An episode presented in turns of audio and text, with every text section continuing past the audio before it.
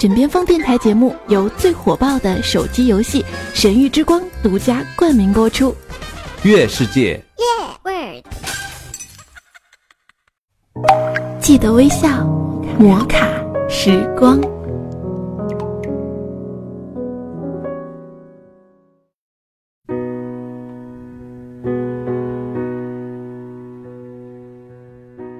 突然想到了很早之前的一条微博，他说的是今年夏天最后一批九零后，他们就要从初中毕业了。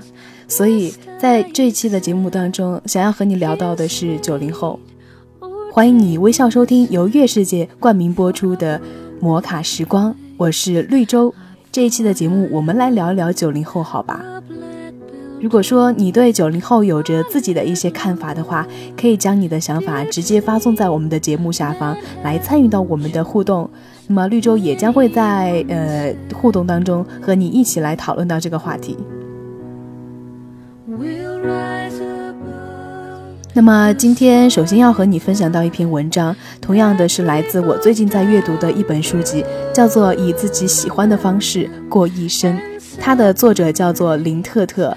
双木林特别的特，在这本书的二百零七页有一篇文章，让我看到了标题就觉得很热血澎湃。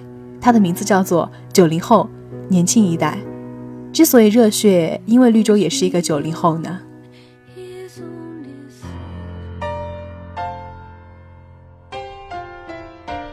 表弟魏，九零后，自小学五年级起，为挣零花钱，他就承包了自家和亲戚家的废品出售。升中学，他曾问我能否用知识换取财富。中考，他英语满分。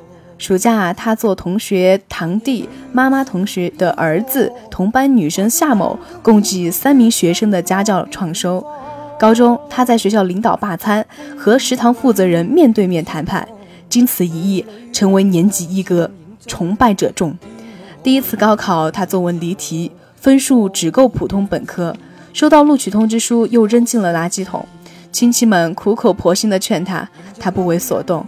他只说：“好大学，好专业，好城市，符合三者中的二，我就去。”但现在显然不。他对他的人生是有思路的。那天我转过来劝那些劝他别复读的人：“你知道，与其痛苦四年，不如辛苦一年。”他后来说：“做自己不喜欢的事，学自己不喜欢的专业。”他对空气哈了一声。这时，我对着他的书桌，桌上一摞参考书，一支笔拔了笔帽，横放在数学试卷上。球鞋、脏袜子、墙上的球星海报，都提醒着我，这是多么年轻的一代。年轻的我都不想反驳他。有的是你不喜欢的事，在前面等你。这个时候，他的手机响了，铃声很熟。是 Beyond 的《海阔天空》。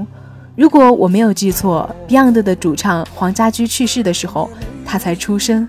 我疑惑，你这种古董级的歌，他着急出去，只撂下一句：“Beyond 是我的精神导师。”剩我一个人在房间，这儿摸摸，那儿看看，竟发现了一个蓝色的手抄本，是他的字，满纸的孩子。从明天起。做一个幸福的人，喂马劈柴，周游世界。从明天起，关心粮食和蔬菜。我感慨的要掉泪。Beyond，孩子，那不是我们年少时的精神食粮吗？将时代的烙印遮去，诗意畸形的青春如此相似，一代又一代都这样长大。这一日，在办公室，实习生小梦交给我他校对的稿。稿纸中，我发现一张他随手写的便条，便条上有算式，一边标着机票、住宿，一边标着代购。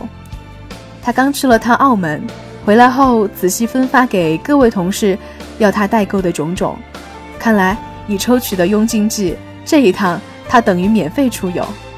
小梦今天先走一步，理由是课余在某乐队做鼓手，今晚演出。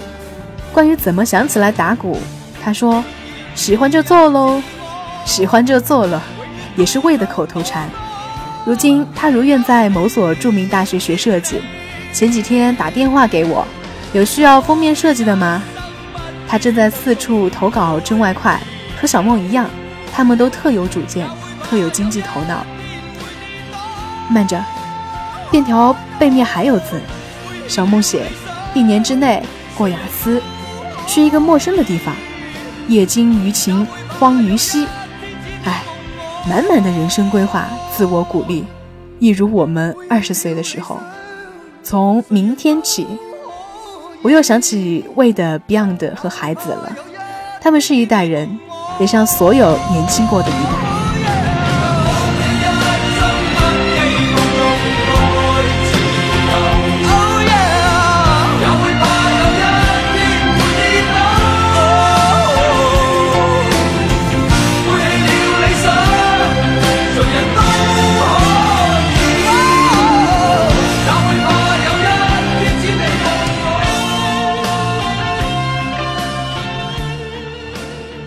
绿洲知道现在有很多的人喜欢拿八零后和九零后比较，喜欢拿九零后和零零后来比较。其实我觉得，不管怎么样来比较的话，每一代人都有他们身上的特点，但是不变的是，他们在某一个特定的年龄都会无比的热血和青春。你觉得呢？今天的摩卡时光到这里就和你说再见了，我们下期节目不见不散，各位拜拜。